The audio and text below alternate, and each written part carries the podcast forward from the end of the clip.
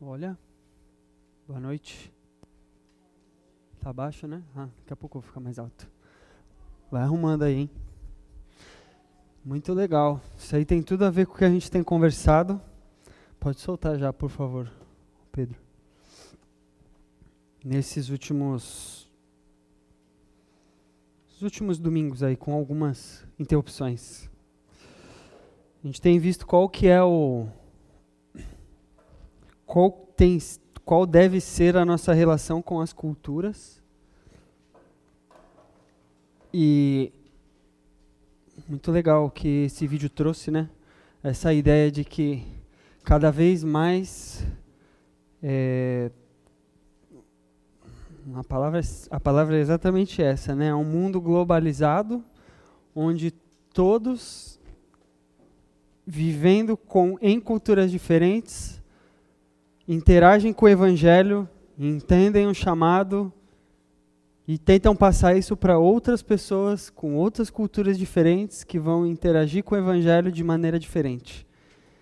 Isso é, é muito legal. Esse é o, o agir de Deus. E com certeza Deus tem sido engrandecido né, através dessas, desses intercâmbios. Né? Achei muito muito legal ali, né, que uh, muitas, muitas das missões têm diretoria na África, Angola, Moçambique, outra Argentina. Então, assim, são é com, completamente estranho, né, se for, se for comparar com de onde veio o Evangelho, né? De quem esses países receberam o Evangelho e hoje eles que estão levando de volta e além. Então, isso é muito legal. E eu queria fazer esse gancho exatamente com aquilo que a gente tem visto, né? Não amar o mundo, mesmo vivendo dentro do mundo. Deixa eu ver se vai funcionar daqui. Ah, funcionou. Então, como a gente estava falando, né, a gente começou a ver um pouquinho sobre cultura, entender um pouquinho sobre o desejo de Deus e o mandato, né, a ordem de Deus do homem produzir uma cultura que seja agradável a Ele e que engrandeça a Deus, né? Isso também tem a ver com a gente anunciar a boa, a boa nova, né? Mas esse é um assunto que vai ser abordado ainda mais para frente. Por enquanto a gente vai ficar um pouquinho mais mais atrás, tá? De qualquer maneira, a cultura a gente vi, é, nós vimos que tem a ver com hábitos, né? Tem a ver com é, recursos, enfim. Só para tentar memorizar um pouquinho, ou tentar sintetizar bastante, eu queria que todo mundo lesse aqui, por favor. Um, dois, três.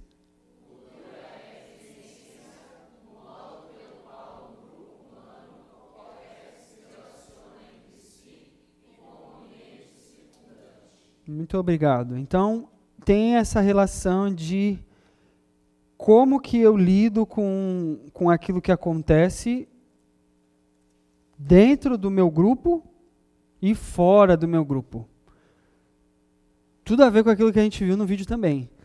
Como que eu posso levar o evangelho ali para aquele meu ciclo mais íntimo e como eu posso levar o evangelho para aquele ciclo mais abrangente, lá do outro lado do mundo ou às vezes próximo, né, mas onde há uma carência maior, né, que foi uma coisa que o vídeo destacou também, né, que apesar da, da Europa ser o berço, entre aspas, né, da, da cultura cristã, hoje é lá que existe a maior carência do, do espiritual, né. Então, cultura tem a ver com isso, tem a ver com o modo como a gente se relaciona e o que é, a gente faz, tanto com a gente quanto com o ambiente onde a gente vive. Dentro disso, nós escolhemos este texto, temos tratado a respeito de 1 João 2, de 15 a 17. Se você não decorou, decore, memorize, porque é um texto bastante importante e muito prático para a gente. Então, para a gente treinar, vamos lá. Um, dois, três. Não amem o mundo, nem as coisas que há nele. Se vocês amam o mundo, não amam a Deus, o Pai. Nada que é deste mundo vem do Pai os maus desejos da natureza humana, a vontade de ter o que agrada aos olhos e o orgulho pelas coisas dessa vida.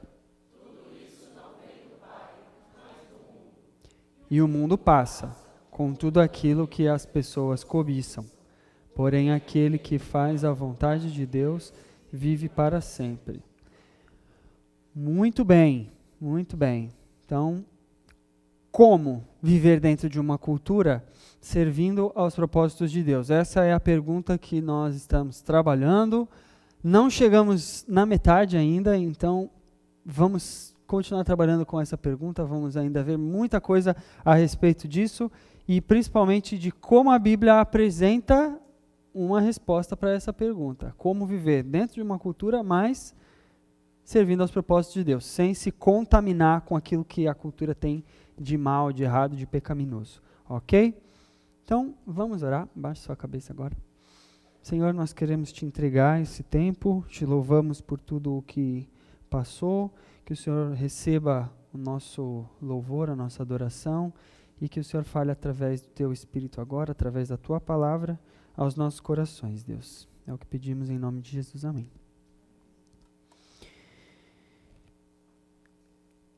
Até agora, rapidamente, muito, muito, muito rapidamente, nós vimos é, esse primeiro, esses primeiros personagens bíblicos que interagiram com uma cultura antiga lá da região da Mesopotâmia. E lá, desde lá, né, Deus já havia falado para o povo, é, para um povo, para pessoas, uma família especificamente, a família de Abraão, para, olha, eu criei o mundo para produzir cultura para minha glória, mas o mundo se rebelou. O mundo se rebelou, não quis saber, quis produzir cultura para sua própria glória. Então, eu vou começar tudo de novo, agora com você, Abraão.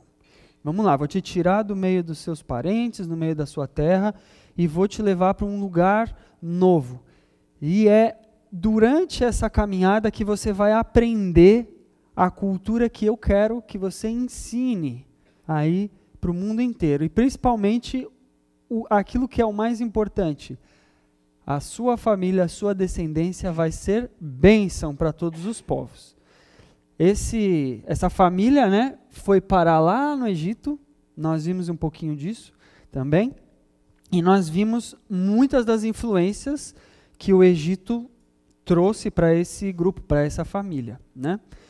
Foi um local onde Deus permitiu que o grupo, que esse grupo, né, essa família crescesse muito a ponto de se tornar uma nação. Foi um local onde Deus permitiu que aquele grupo prosperasse num certo sentido. Mas para atingir os objetivos de Deus, aquele grupo, aquela família, agora uma nação inteira com mais de um milhão de pessoas, já não podia mais ficar ali no Egito, tinha que sair. Deus vai então resgata esse povo de lá e faz com que eles caminhem, enfim, na direção da terra que ele tinha prometido para essa família, né, representada aí por Abraão. Nós vimos isso aí, né, um pouquinho da vida de Abraão, Isaac e Jacó, que foram os pais né, dessa nação. Nós vimos aí, através desses textos, todo é, o itinerário de, de Abraão, Isaac e Jacó.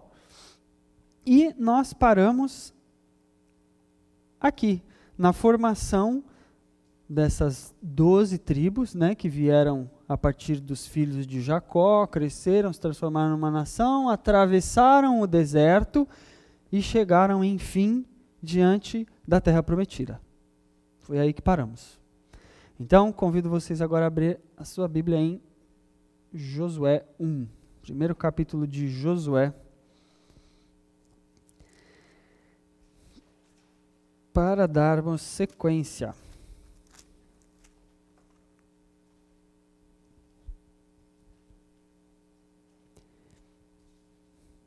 Se você se lembra, esse povo chegou diante da terra e falou o quê?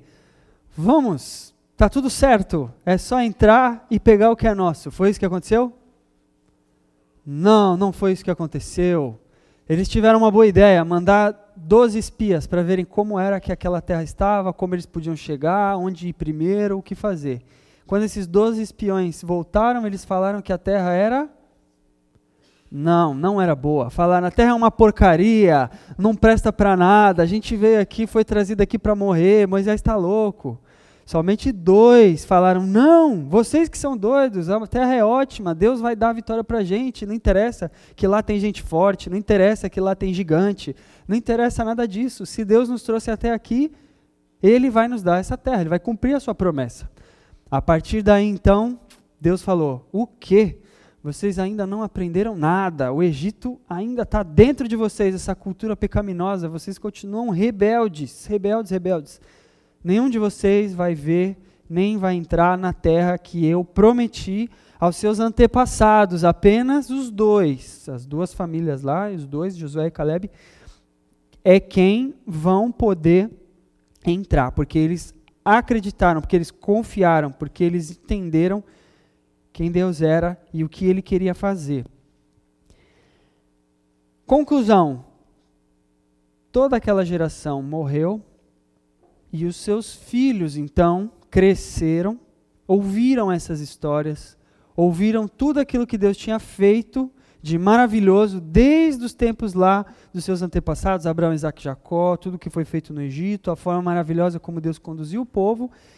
E aí chegamos no nosso capítulo 1 aí de Josué. Então, vocês, por favor, de 1 a 4, bem forte. 1, 2, 3.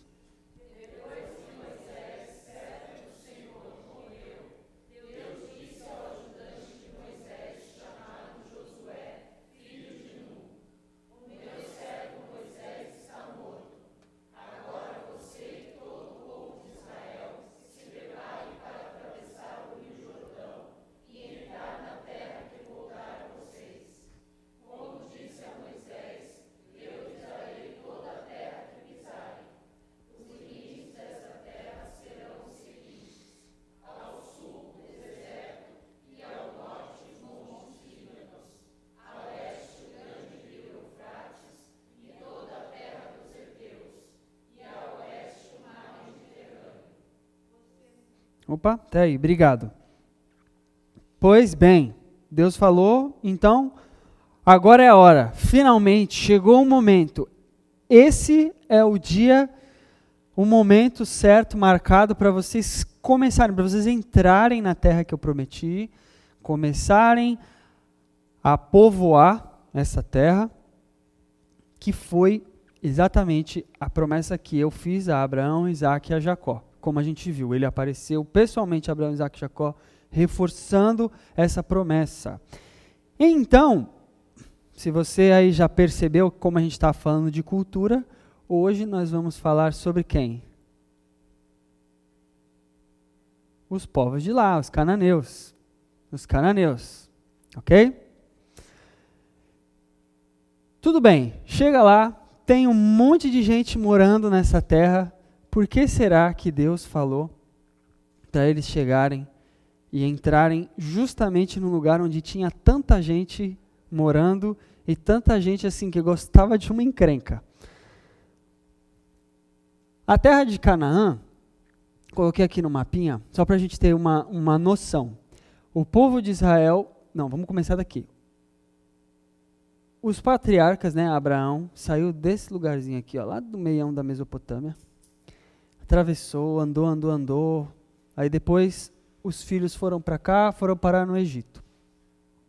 Depois, nesse momento, voltou, andou pelo deserto, foi, voltou, foi, voltou, deu a volta no rio e chegou por esse caminho aqui.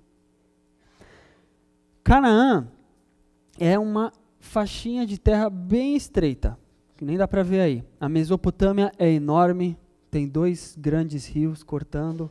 Então tem muita fartura, tem muito, muita comida, tem um povo, tiveram né, povos muito fortes que, que se desenvolveram aqui. O Egito, a mesma coisa, um rio muito grande, um delta, planície. A gente já viu semana passada um povo unido, grande, forte, debaixo do governo de um único rei. Mas Canaã era um local de ligação. Então era um local muito, muito, muito estratégico ali naquela época. Era como se fosse um corredor que ligava o Egito à Mesopotâmia.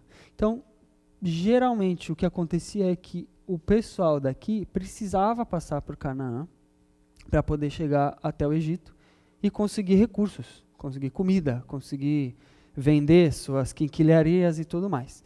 Então Canaã era um local de passagem, um local de passagem, tá? E por que, a gente está falando isso? Porque como todo, é, bom, antes de falar sobre isso, na semana passada também nós lemos esse texto aqui, não precisa abrir. Os cananeus eles também eram descendentes de Cã, Cã filho de Noé. Então desde lá do começo já estavam assim, né? Falei semana passada, eram todos primos ali, né? Egípcios, cananeus, os próprios hebreus, era todo mundo mais ou menos ali da mesma, da mesma linhagem, tá? Cada um saiu de um tio diferente. E esses povos ficaram, se desenvolveram aqui nessa faixa bem estreitinha, que era usada por praticamente todos os, é, todos os impérios que, que ali se desenvolveram, né? tanto de uma parte, né, Mesopotâmia quanto Egito. E a característica principal desse, desses povos, né, dos cananeus, era justamente essa fragilidade política. Por quê? Porque eles eram literalmente cidades espalhadas por vários locais. Eles nunca chegaram a ser uma unidade, nunca chegaram a ter um só povo, um só rei, um só exército, nem nada disso. Então, pensa lá você, se você é o rei de um lugar muito grande, como por exemplo o Egito, ou né, Mesopotâmia, como foi o caso da Síria, enfim, de outros povos lá, e você precisa passar por um lugar onde está cheio de gente, morando em barraca, andando o tempo todo, às vezes constrói uma cidade. Aí você fala, bom, não vou por esse caminho aqui, eu vou por aquele ali. Só que aquele ali tem outro povo encrenqueiro que construiu outra cidade que está brigando com o seu vizinho. Então, o que, que você faz? Qual seria a melhor estratégia ali para lidar com esse povo, sem dominar, mas ao mesmo tempo dominando? Porque era importante. Aqueles caras precisavam estar ali, porque se não ficasse ali ia ter um monte de bicho, eu não ia conseguir passar, a mata ia fechar, eu ia ter problemas, não ia conseguir chegar no Egito, ou o Egito não ia conseguir chegar lá do outro lado. Então era do interesse, sempre foi, do interesse desses grandes impérios manter aqueles povos ali, quietos. Ó, fiquem aí, fiquem na terra, tenham a sua independência e façam alianças, façam sempre alianças com a gente. Então, quando eu precisar passar, eu levo um tapete aí para você, né? Se fosse o caso lá da Mesopotâmia, leva uma pele de camelo, leva alguma coisa, deixo aí com você e aí em troca você me deixa passar. E também em troca eu deixo vocês quietos, o rei de vocês pode governar, pode mandar em todo mundo aí e eu não vou fazer nada, mesmo sendo mais forte. Então, era assim que funcionava naquele tempo naquele tempo em Canaã funcionava exatamente assim.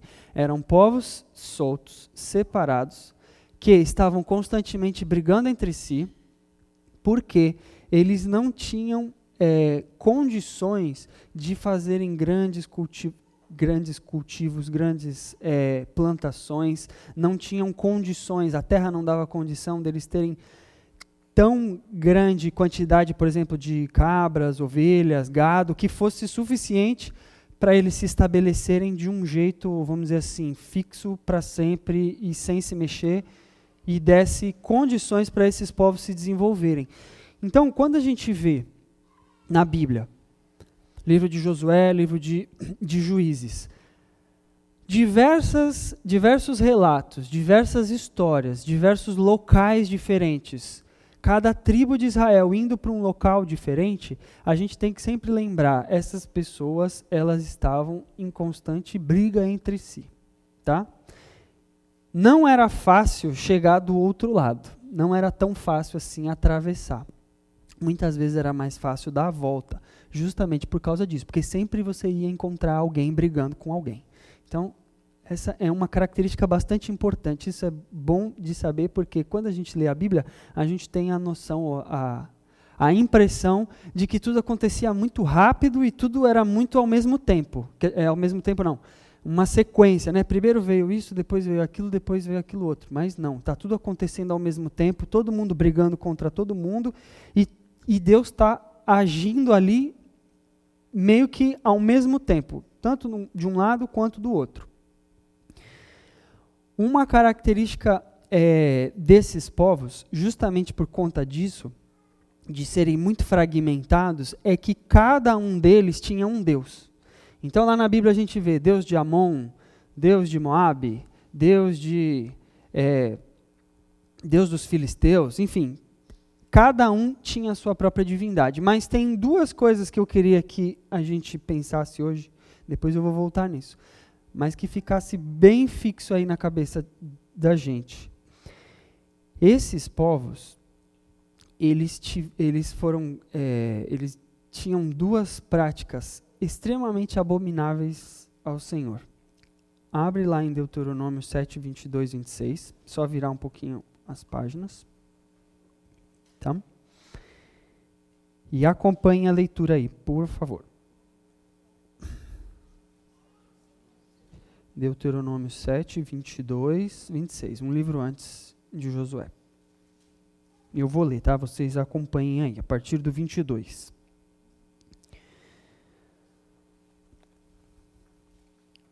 pouco a pouco, ele irá expulsando os povos que vocês enfrentarem. Mas vocês não irão destruí-los todos de uma vez só. Se fizesse isso, o número de animais selvagens aumentaria e eles seriam um grande perigo. O Senhor vai entregar os inimigos nas mãos de vocês e vai deixá-los tão apavorados que eles serão destruídos. Deus também entregará nas suas mãos os reis desses povos. Vocês os matarão e ninguém lembrará nem o nome deles. Vocês derrotarão todos os seus inimigos e ninguém poderá resistir. Queimem todas as imagens dos deuses desses povos. Não cobicem a prata e o ouro que estão nas imagens, nem fiquem com eles pois isso seria uma armadilha mortal para vocês. Para Deus, é, para o Senhor nosso Deus, adorar ídolos é uma coisa nojenta. Leiam vocês o 26, por favor. Um, dois, três.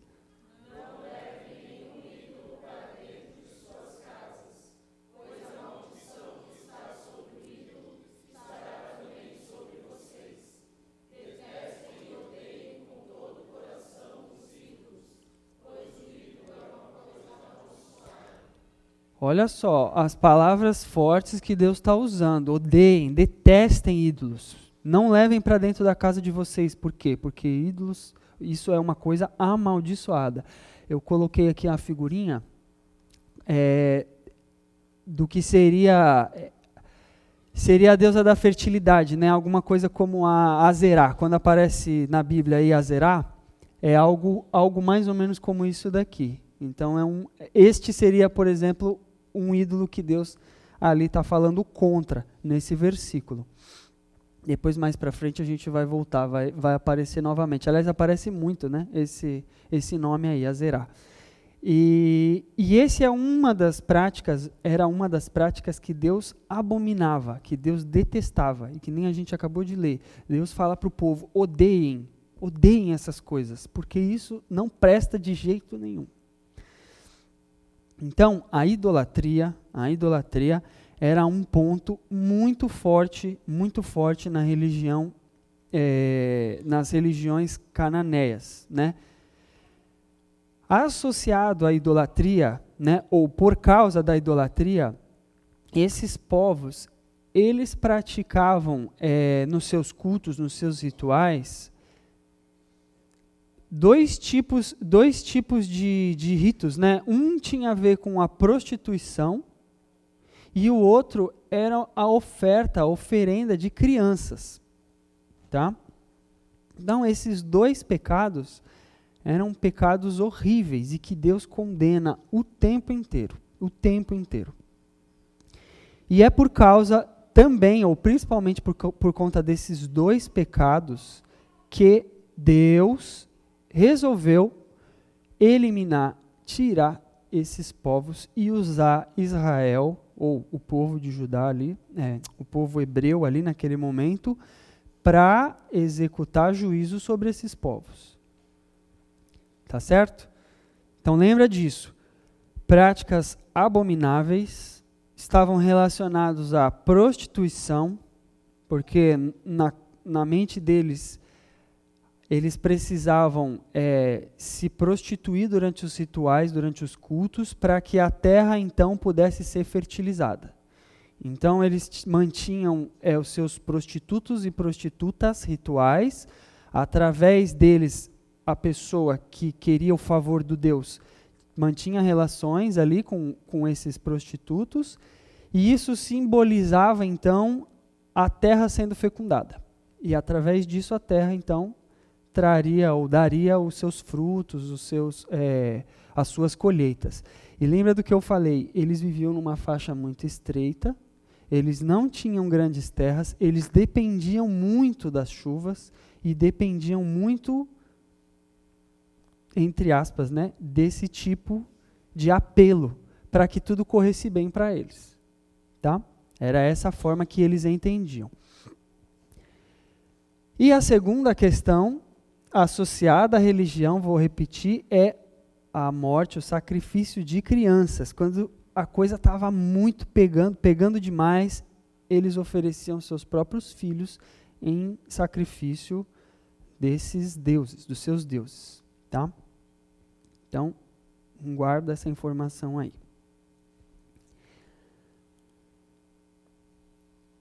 Mais adiante, Deus fala o seguinte: Disse-lhes: Guardem no coração todas as palavras que hoje lhes declarei solenemente, para que ordenem aos seus filhos que obedeçam fielmente a todas as palavras desta lei.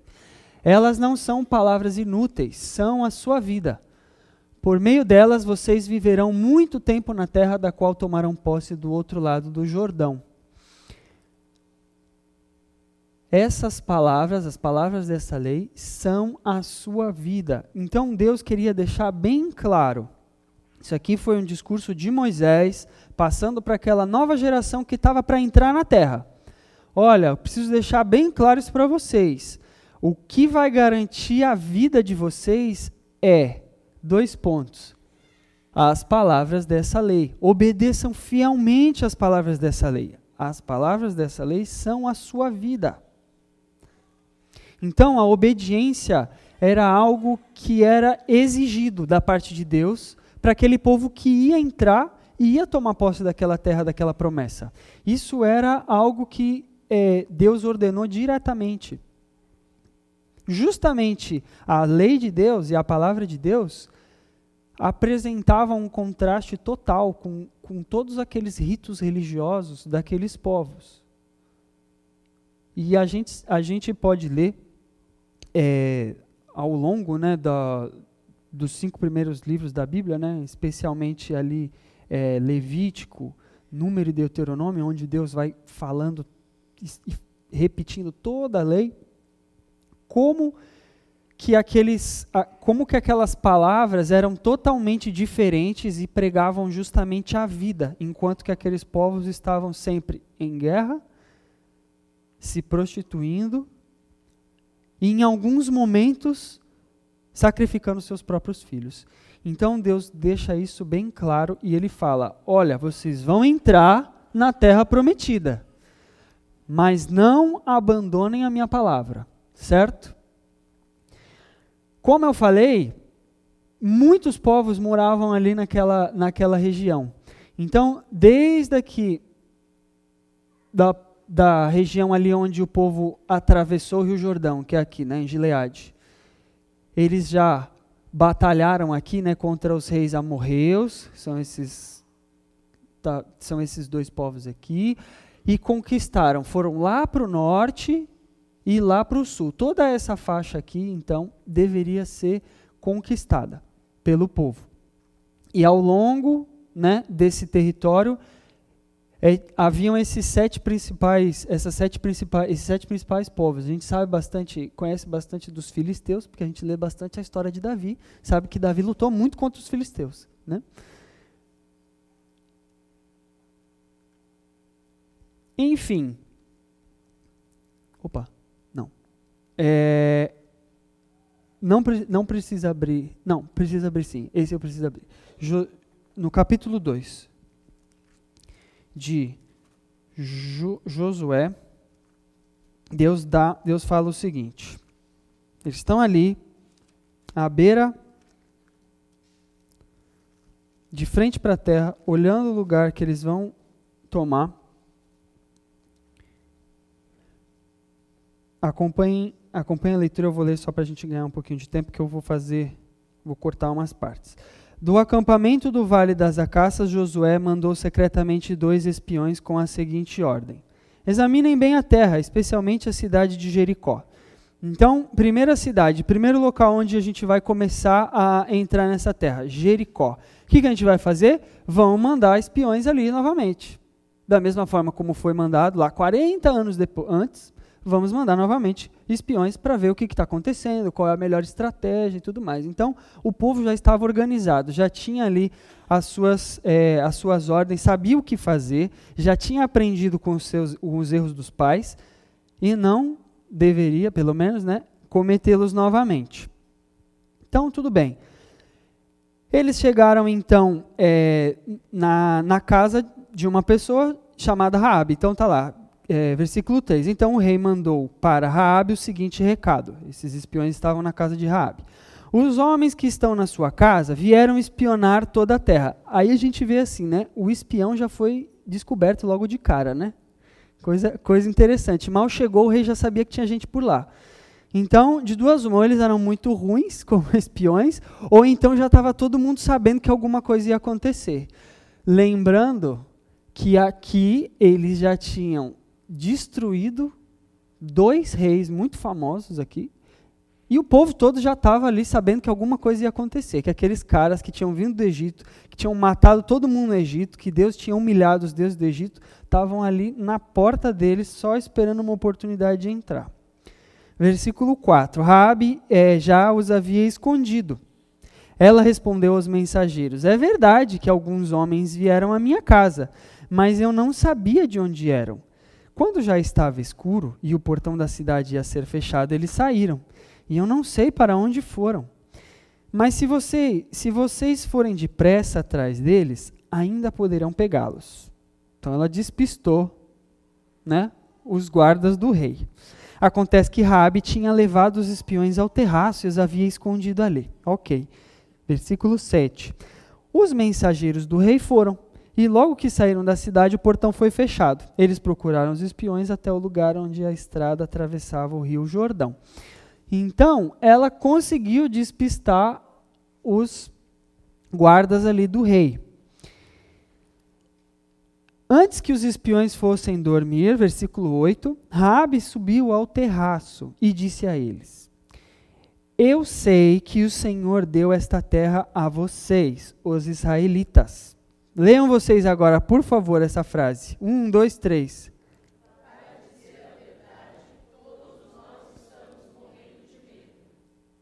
Continuando aí no versículo 10. Soubemos que o Senhor secou o mar vermelho diante de vocês quando saíram do Egito.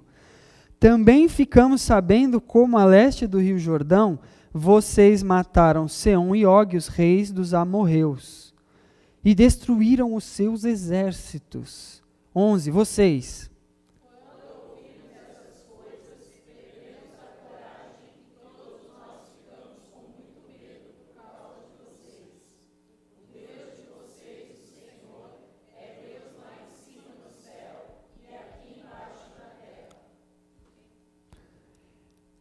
Ok.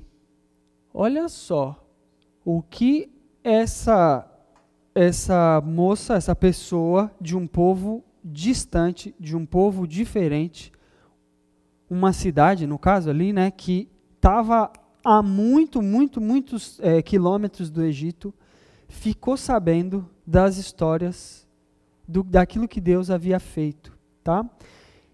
E aí eu vou voltar a falar. Às vezes parece que quando a gente está lendo, né, a Bíblia, as coisas aconteceram muito rápido. Mas quanto tempo tinha passado desde que Deus abriu o Mar Vermelho? 40 anos. Então, essa mulher tinha pelo menos, sei lá, não vou falar 40 anos, podia ter menos. Se ela tinha menos, ela ouviu de alguém. Alguém falou para ela. Se ela tinha mais, ela também ouviu de alguém, mas ela já estava viva ali, já né, estava no meio ali, estava ainda, é, vamos dizer, foi uma testemunha. Depois de todo esse tempo, o povo morreu, né? Esse povo que saiu ali, atravessou o Mar Vermelho, morreu. E os seus filhos foram e guerrearam com esses dois é, reis, né? A leste do Jordão. Que isso tinha acontecido ali há pouco tempo, meses, talvez dias. Então, mais uma vez, chega uma notícia ali, na, na, vamos dizer assim, né, na, bate na porta dela e chega a fofoca de que, olha, aqueles caras que há 40 anos lá atrás saíram, atravessaram o Mar Vermelho, eles estão aqui. Aí a gente imagina, né? Não tinha internet, não tinha Google para ela ver se era verdade, não tinha Facebook, WhatsApp para ir logo, né, para mandar rápida mensagem. A mensagem atravessou, chegou até ela, ela ouviu isso durante 40 anos e de repente aqueles caras que há 40 anos atrás tinham atravessado o mar estavam ali, na porta dela. Imagina na cabeça dela, uma pessoa de fora do povo, que não conhecia, que não, não viu nada disso acontecer, ela só ouviu falar. Ela chega e declara: O Deus de vocês, o Senhor, é Deus lá em cima no céu e aqui embaixo na terra. Alguma coisa mexeu com o coração dessa mulher de tal maneira que ela arriscou até a própria vida, porque se os guardas que ela conseguiu despistar não tivessem sido despistados, já era. Eles iam levar ela para o rei e o rei ia mandar matar. Acabou, não tem, não tem segunda chance, não tem essa.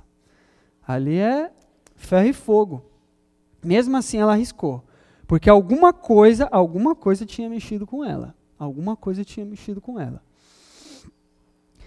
Então, a gente já começa aí a perceber é, como que a cultura do mundo e a cultura do reino de Deus, elas elas estão sempre assim é, conflitando uma, umas com as outras, né?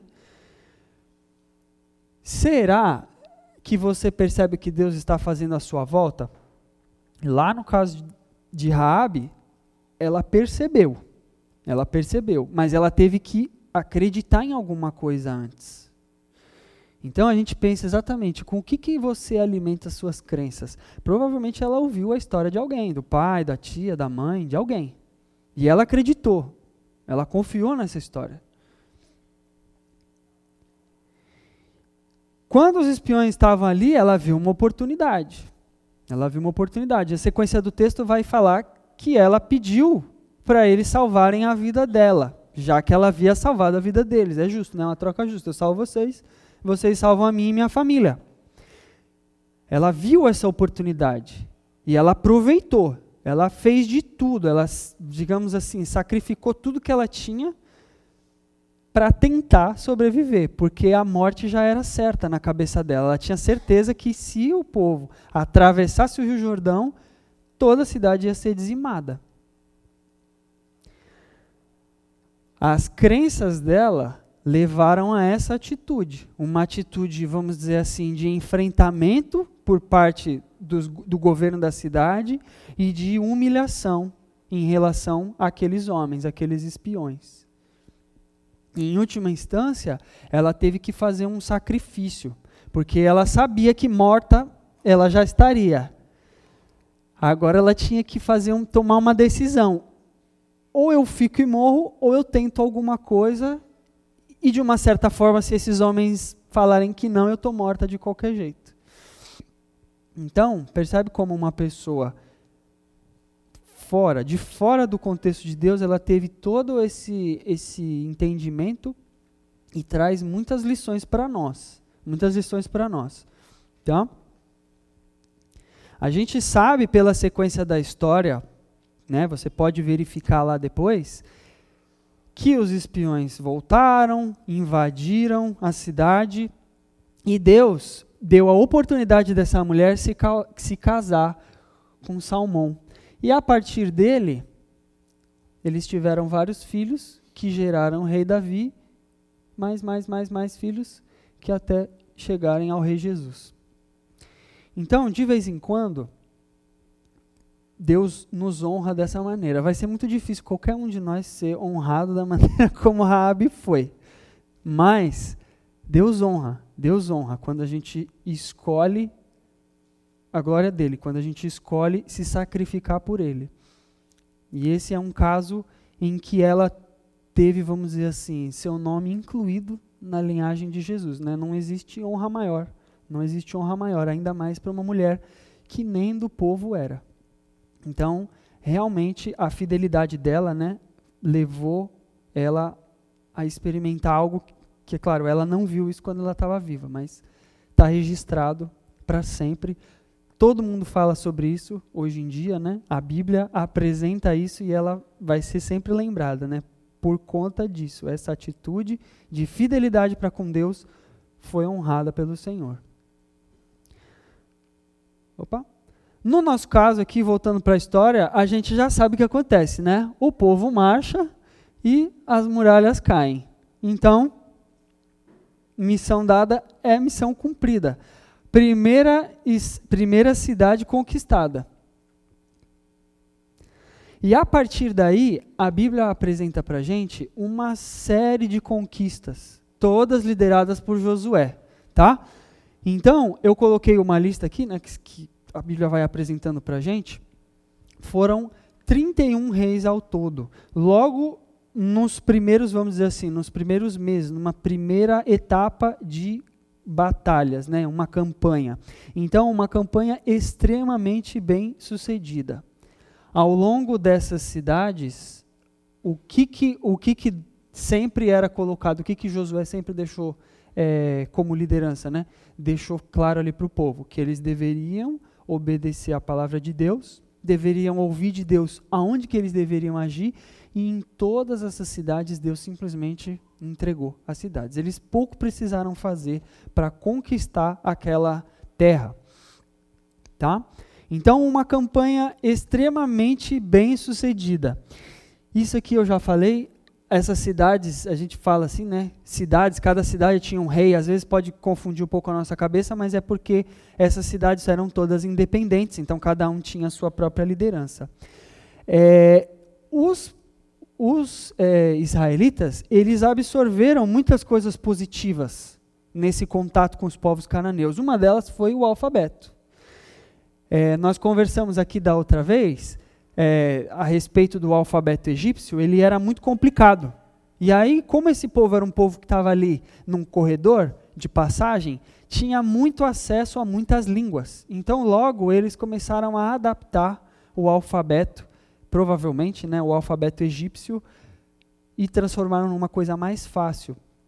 E a partir daí, criou-se o alfabeto que a gente usa até hoje, né, que depois foi usado mais para frente pelos gregos e etc. E hoje a gente, é, a gente baseia o nosso próprio alfabeto nisso aqui. Então, uma contribuição desses povos aí.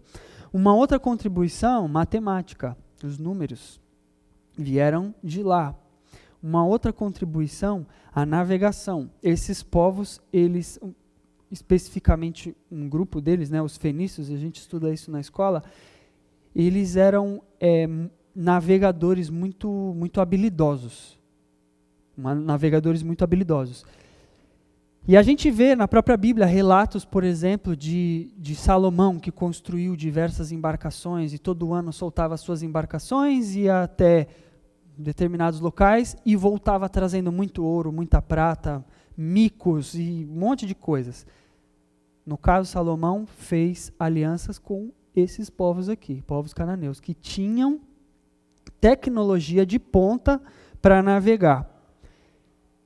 E essa tecnologia de ponta sempre foi usada por eles para fazer, esse, é, fazer essa troca de mercadorias.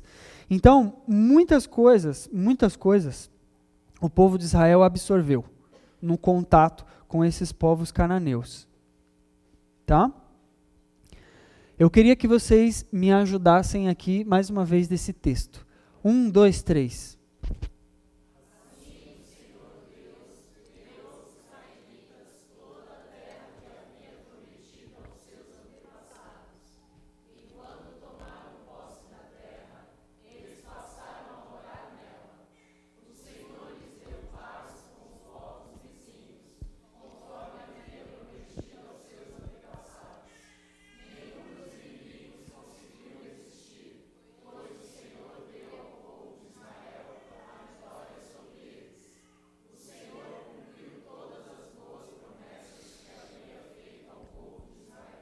Amém. Muito obrigado. Ufa, finalmente temos nossa terra. O povo de Israel entra, conquista, Deus entrega, cumpre sua promessa, fala: Ó, a terra está aqui, vocês só precisam entrar e povoar. Simples, fácil.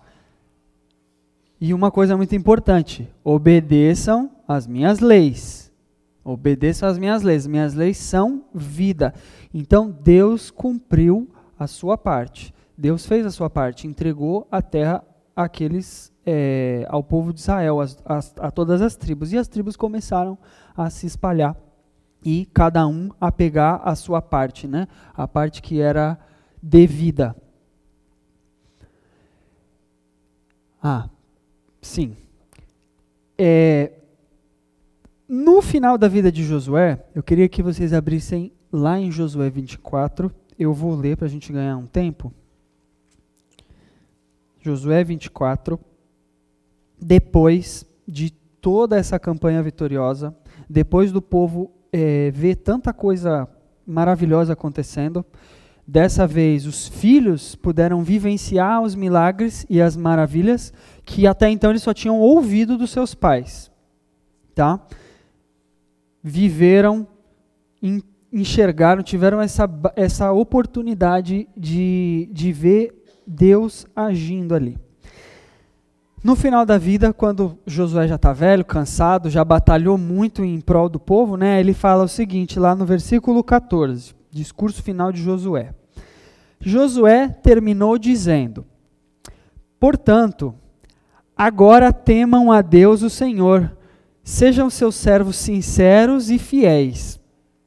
Esqueçam os deuses que os seus antepassados adoravam na Mesopotâmia e no Egito e sirvam ao Senhor. Espera aí. Como assim esqueçam os deuses que os seus antepassados adoravam na Mesopotâmia e no Egito? Eles não estavam servindo a Deus? Eles já não estavam obedecendo a palavra de Deus? E estavam desfrutando disso? Continuando. Mas se vocês não querem ser servos do Senhor, decidam hoje a quem vão servir. Resolvam se vão servir aos deuses que os seus antepassados adoravam na terra da Mesopotâmia, ou os deuses dos amorreus, na terra em que vocês estão morando agora. Porém, eu e minha família serviremos a Deus, o Senhor. Vocês, a resposta do povo.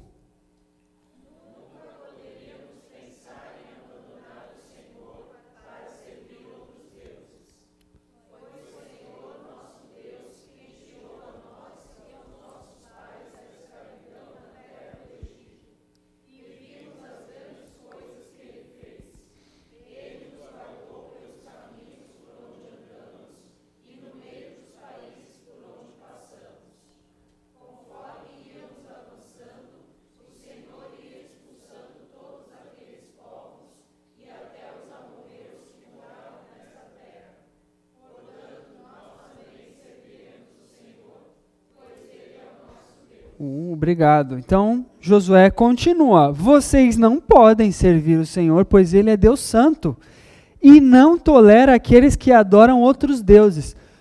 Ô Josué, tá todo mundo falando: "Não, a gente vai servir a Deus". Josué, é nosso Deus também. A gente viu aquilo que Deus fez. Ele expulsou todos os povos dali da terra. Nós sabemos, nós conhecemos, nós vivenciamos isso, vivemos isso. Nós vamos adorar a Deus também. Josué fala: vocês não podem servir ao Senhor, pois Ele é Deus Santo, não tolera aqueles que adoram outros deuses. Ele não perdoará os pecados e as maldades de vocês se abandonarem a Deus o Senhor e adorarem deuses estrangeiros ele se voltará contra vocês e os castigará, ele os destruirá, embora antes tenha sido, bons, tenha sido bom para vocês. Vocês, a resposta do povo.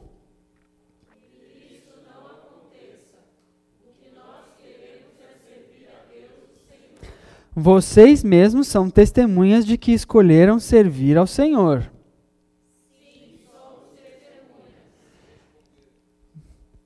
Então, agora todo mundo 23, por favor. Um, dois, três.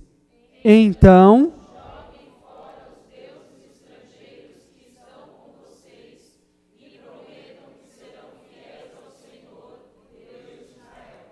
Alguém aí tá com problema. Não é possível que depois de tudo que eles passaram, depois de todas as batalhas, depois de verem os pais morrendo no deserto, por causa de rebeldia, esses caras ainda tinham ídolos. Não é possível. Ah, tem alguma coisa está errada. Porque Josué fala: Ó, oh, eu conheço vocês, eu sei bem quem são vocês. Vocês precisam adorar somente a Deus. Não, a gente vai adorar somente a Deus. Eu estou falando sério, Deus não vai tolerar isso não. Não, a gente vai, é, é sério, a gente vai. Ah, vocês vão? Então vocês são testemunhas sobre vocês mesmos. Joguem fora os ídolos que vocês têm.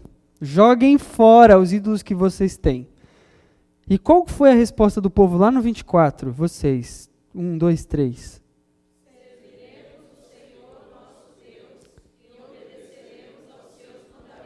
Obrigado. É uma re resposta positiva, né? Positiva, porém evasiva. Vocês vão ter que jogar fora os ídolos de vocês. É, isso mesmo, Josué. Nós vamos servir a Deus mesmo. Pode deixar. Mas não foi isso que Josué falou. Josué falou: joga fora os ídolos que vocês têm aí. É, Josué, pode deixar. A gente vai obedecer a Deus. Pode deixar, fica tranquilo. Então, assim, passa o tempo, passa o tempo e aquela cultura começa a fazer parte do cotidiano deles. Muitas coisas boas, como nós vimos ali antes, né? alfabeto, números, navegação, enfim, tecnologia que os, os israelitas pegaram. Porém, porém, eles também pegaram coisas que não prestavam. No caso, ídolos, deuses, idolatria. Uma das coisas que Deus tinha mandado eles fazerem era expulsar todos os povos. Deus falou: expulsem todos os povos. Não façam acordo com esses povos, senão vai ser problema para vocês. E o que, que a gente vê acontecer? Porém, por causa do juramento dos seus líderes, os gibeonitas, em nome do Senhor, não, é, os israelitas não os mataram. O povo de Judá não conseguiu expulsar os jebuseus que moravam em Jerusalém.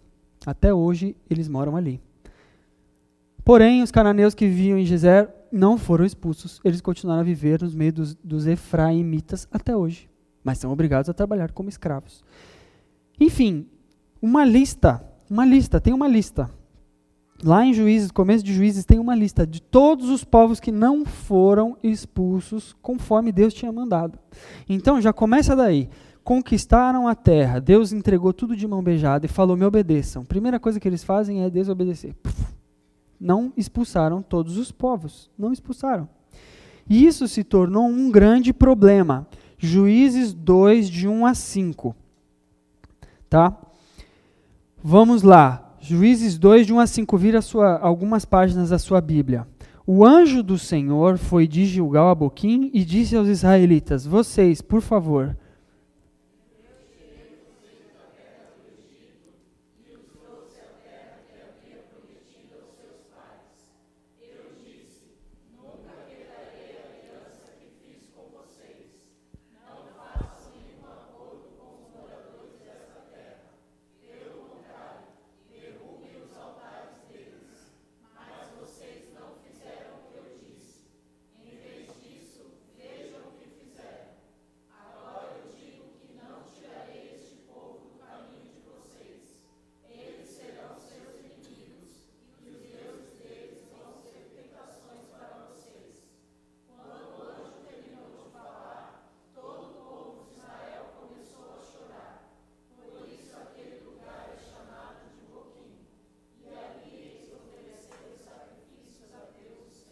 Muito obrigado. A conta chegou. A conta chegou para eles. O anjo do Senhor falou que não era para fazer acordo com ninguém, e eles fizeram. Por quê?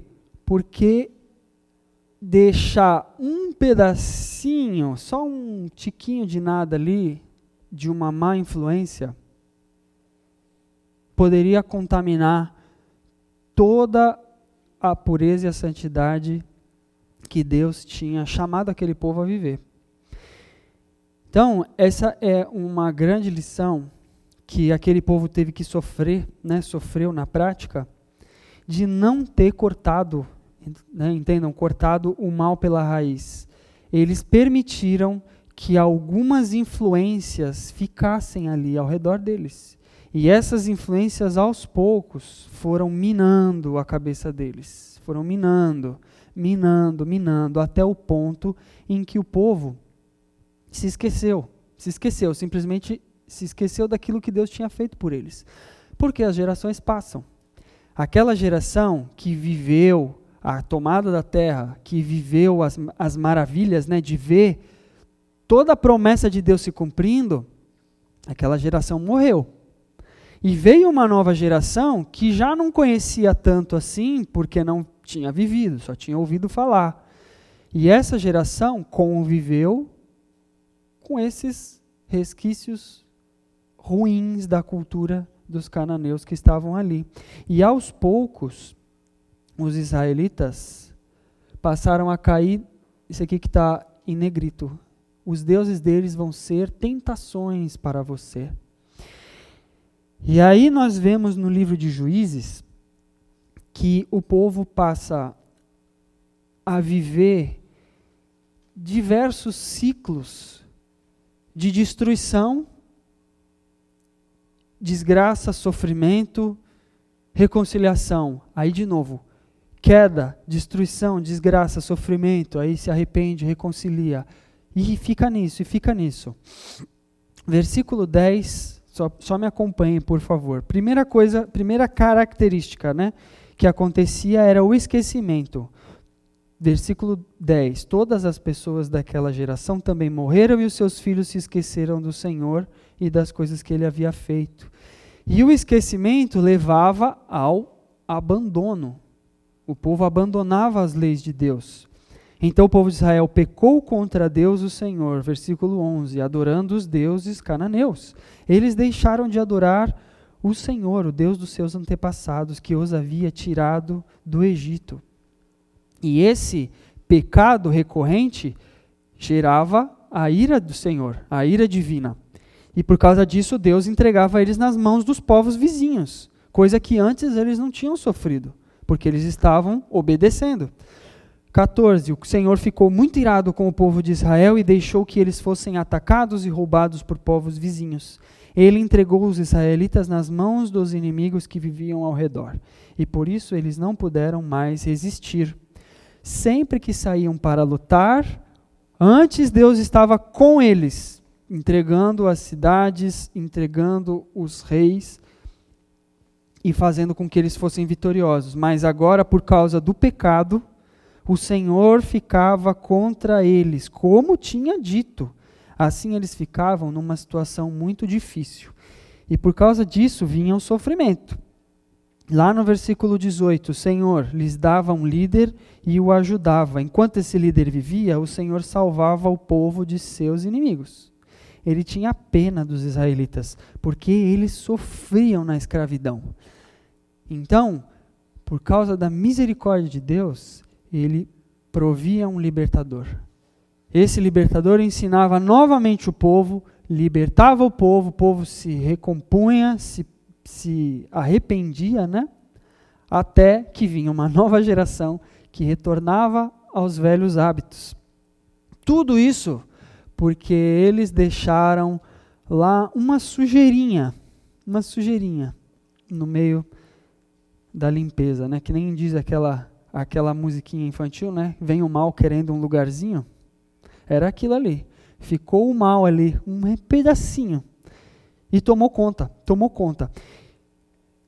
É, uma dessas lideranças foi Gideão. A gente não vai ver a história de Gideão, tá? Aqui, se você quiser ver, você pode é, lê em casa dos capítulos de 6 a 8 e presta atenção no ciclo. Presta atenção no ciclo porque isso acontece. Em todos, em todos os, esse período, né, em todos os juízes, você vai poder é, observar isso aí. Então, é, no versículo 1 do capítulo 6, olha lá o que está acontecendo. O povo de Israel pecou contra Deus, o Senhor, e por isso ele deixou que o povo de Midian os dominasse durante sete anos. Primeira etapa, esquecimento. O pessoal esqueceu, largou de Deus e Deus mandou um povo para é, maltratá-los. lá no 25, qual que era o problema? Naquela noite o Senhor disse a Gideão: Leve o touro que pertence ao seu pai e o outro touro de sete anos e derrube o altar do deus Baal, que é do seu pai, e também o poste da deusa Azerá, que está ao seu lado. Lembram lá da imagem da deusa Azerá? Olha só, ele tinha um, um altar para um deus, deus Baal, e um, e um poste ídolo para deus Azerá. Abandono, pecado, idolatria. O povo havia caído em idolatria. Leiam, por favor, os 6, 4 e 5 para mim versículos 4 e 5. 1, 2, 3. De novo, de novo, calma, calma, vamos lá. Capítulo 6, versículos 4 e 5 apenas. Vamos lá, um. Oh, desculpa. 1, 2, 3. Acampavam na terra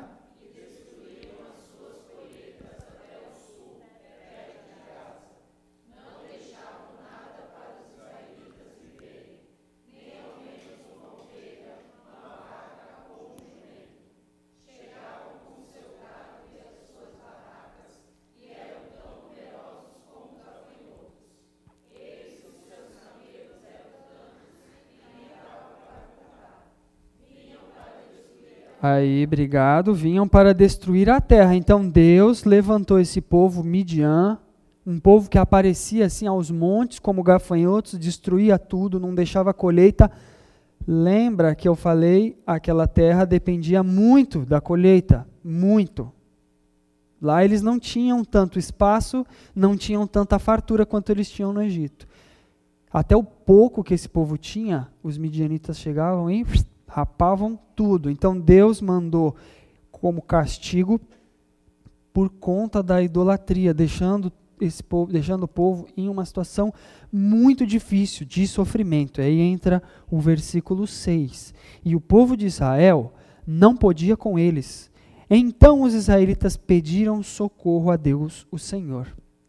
Então, depois de sete anos de sofrimento, essa geração clamou ao Senhor, se colocou diante de Deus, e aí sim Deus proveu um libertador. Então vamos pular lá para o 7, 21, 22. Vocês, por favor, 7, 21, 22. É o último que eu vou pedir para vocês lerem. Leiam, por favor, com bastante força. 1, 2, 3. Pera.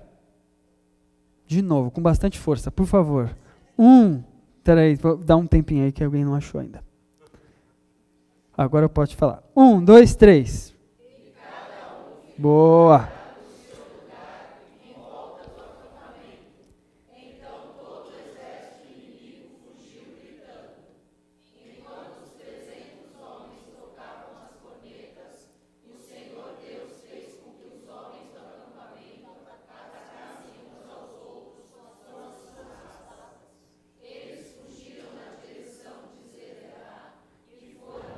Cita até a divisa de Abel Meulá, perto de Tabate. Muito obrigado. Então, mais uma vez, Gideão não fez nada, os líderes não fizeram nada, o povo praticamente não precisou fazer nada, porque Deus proveu a libertação. Deus proveu a salvação ali para aquele povo que havia então, depois de sofrer, depois de bater cabeça, se arrepender, se, se colocar diante de Deus, clamar por socorro, por salvação.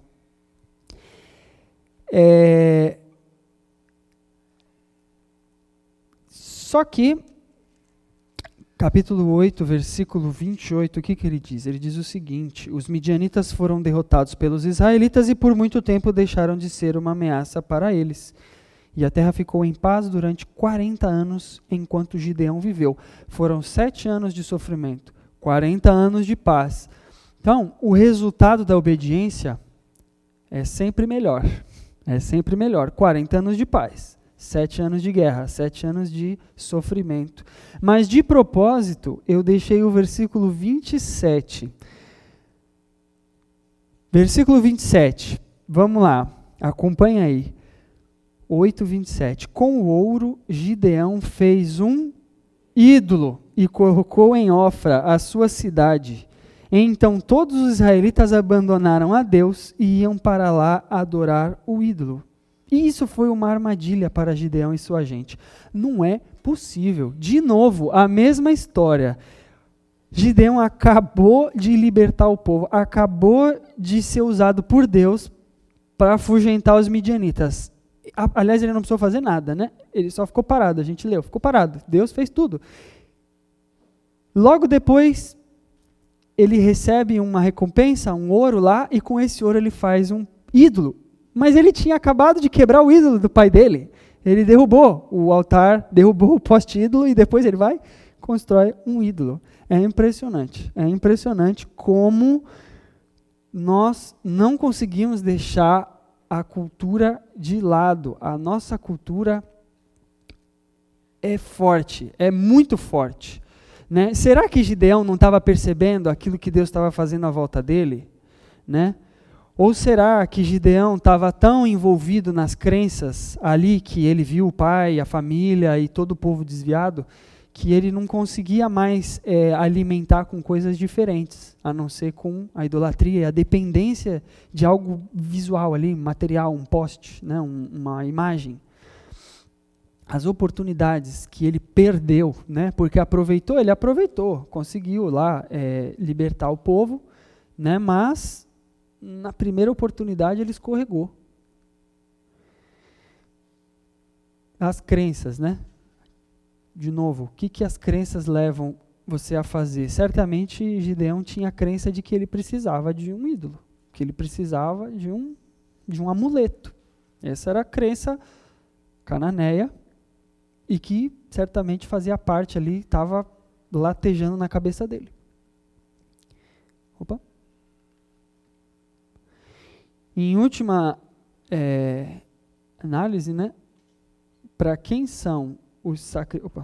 para quem são os sacrifícios que, que eu faço? De novo, Gideão perdeu a oportunidade. A gente viu lá que, o povo, quando percebeu que estava enrascado, fez um sacrifício para Deus, adorou a Deus. Mas logo pouco depois já estavam oferecendo sacrifícios a ídolos. Né? Tinha um altar. O altar era um local para oferecer sacrifícios. Então é porque eles ofereciam sacrifícios a ídolos. Para quem são os sacrifícios hoje que eu faço? Né? Essa é a nossa pergunta. Hoje a nossa cultura ela ela envolve a gente de tantas maneiras, ela traz para nós tantas facilidades que muitas vezes é mais fácil eu abrir mão de coisas, né, de certas coisas para ter facilidades, para ter bens materiais, para ter mais conforto dentro da minha casa, né? E eu sacrifico meu tempo com Deus, sacrifico tempo com família, sacrifico tempo com meus irmãos, não priorizo o discipulado, não priorizo os encontros da reunião de célula. Tudo isso são sacrifícios, são sacrifícios.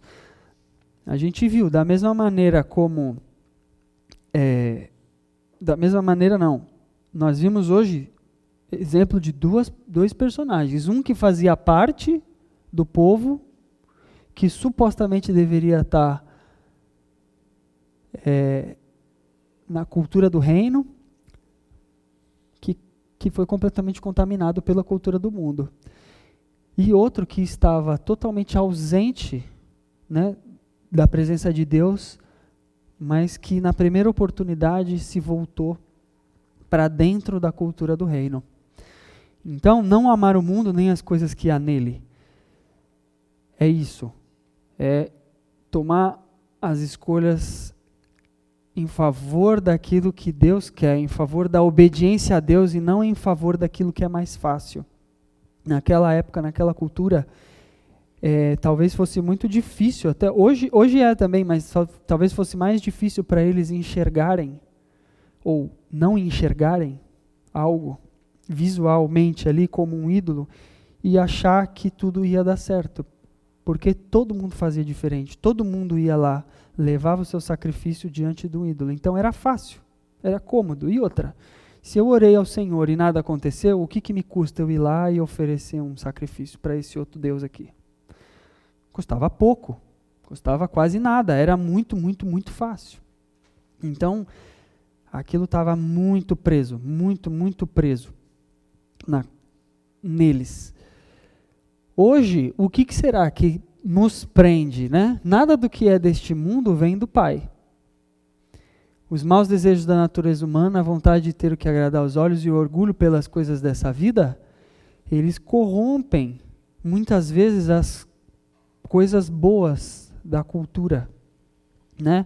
Hoje nós temos os nossos ídolos e nós podemos desfrutar de muita coisa boa que as culturas, né, que a nossa cultura oferece para a gente.